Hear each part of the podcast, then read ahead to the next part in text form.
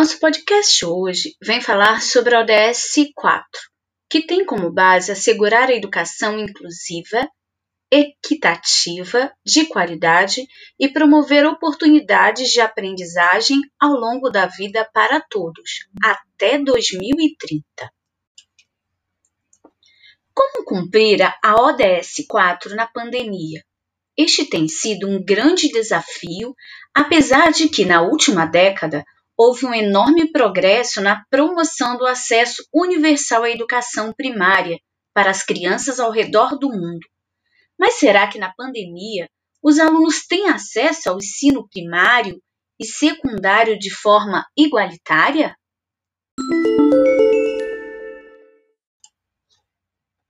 A ODS 4 diz que devemos garantir que todas as meninas e meninos completem o ensino primário e secundário livre, equitativo e de qualidade, e que conduza a resultados de aprendizagem relevantes e eficazes. Estamos tendo aprendizagens relevantes e eficazes em meio à pandemia? As crianças pobres, no ambiente desprovido de infraestrutura básica e de menos estímulo, acabam por ser as maiores vítimas da pandemia. A questão se torna ainda mais grave na chamada primeira infância, que corresponde às crianças com idade entre 0 a 6 anos. Pensemos então, como garantir que se cumpra a ODS 4 em meio a uma pandemia?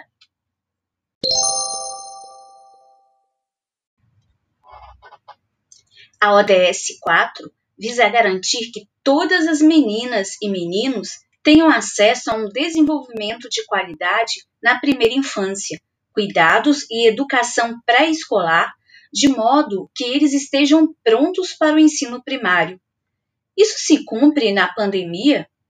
Vemos que, à medida que as tecnologias são usadas para montar uma estrutura de ensino remoto e à distância, muitos alunos conseguem acessar a educação superior.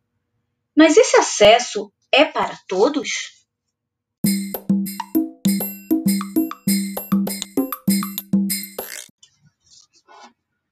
A ODS 4 diz que deve-se assegurar a igualdade de acesso para todos os homens e mulheres à educação técnica, profissional e superior de qualidade, a preços acessíveis, incluindo universidade. Com a pandemia, o empreendedorismo se apresenta como uma opção de manutenção de renda durante a crise sanitária, humanitária e econômica. Para isso, exige-se tempo, inovação, competência, lidar com imprevistos. Estamos preparados para isso?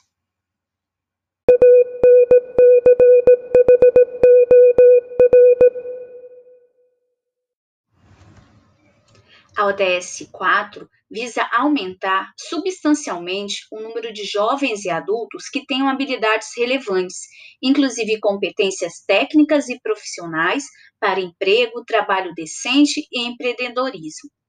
Prejuízos para alunos com deficiência no ensino remoto vão desde o acesso a tecnologias especializadas de aprendizagem à perda de convívio e rotina, há uma falha sistêmica na inclusão educacional de estudantes com deficiência.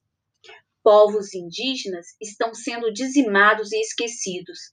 Crianças estão com fome, sem acesso à tecnologia e sem educação. Refletindo sobre este olhar, pessoas com deficiência, povos indígenas e crianças em situação de vulnerabilidade estão tendo acesso a uma educação igualitária na pandemia? Temos igualdade?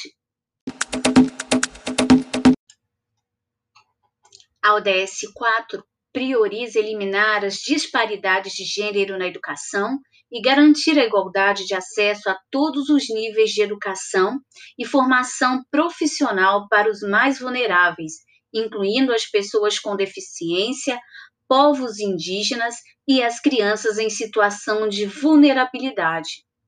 Dados da última avaliação nacional realizada antes da pandemia mostram que 95% dos estudantes terminam a escola pública no Brasil sem conhecimento esperado de matemática.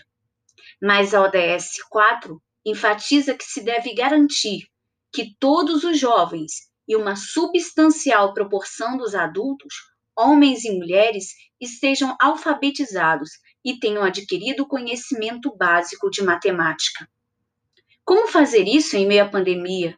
Conseguiremos alcançar uma alfabetização matemática até 2030?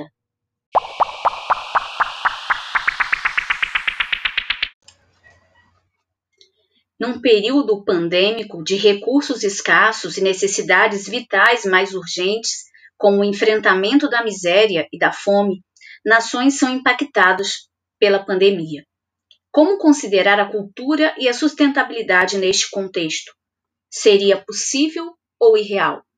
A ODS 4 visa garantir que todos os alunos adquiram conhecimentos e habilidades necessárias para promover o desenvolvimento sustentável, inclusive, entre outros, por meio da educação para o desenvolvimento sustentável e estilos de vida sustentáveis, direitos humanos, igualdade de gênero, promoção de uma cultura de paz e não violência, cidadania global e valorização da diversidade cultural e da contribuição de cultura para o desenvolvimento sustentável.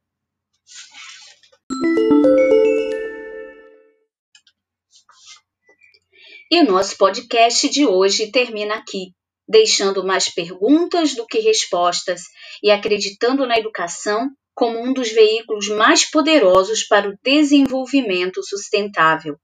Até 2030, pessoal!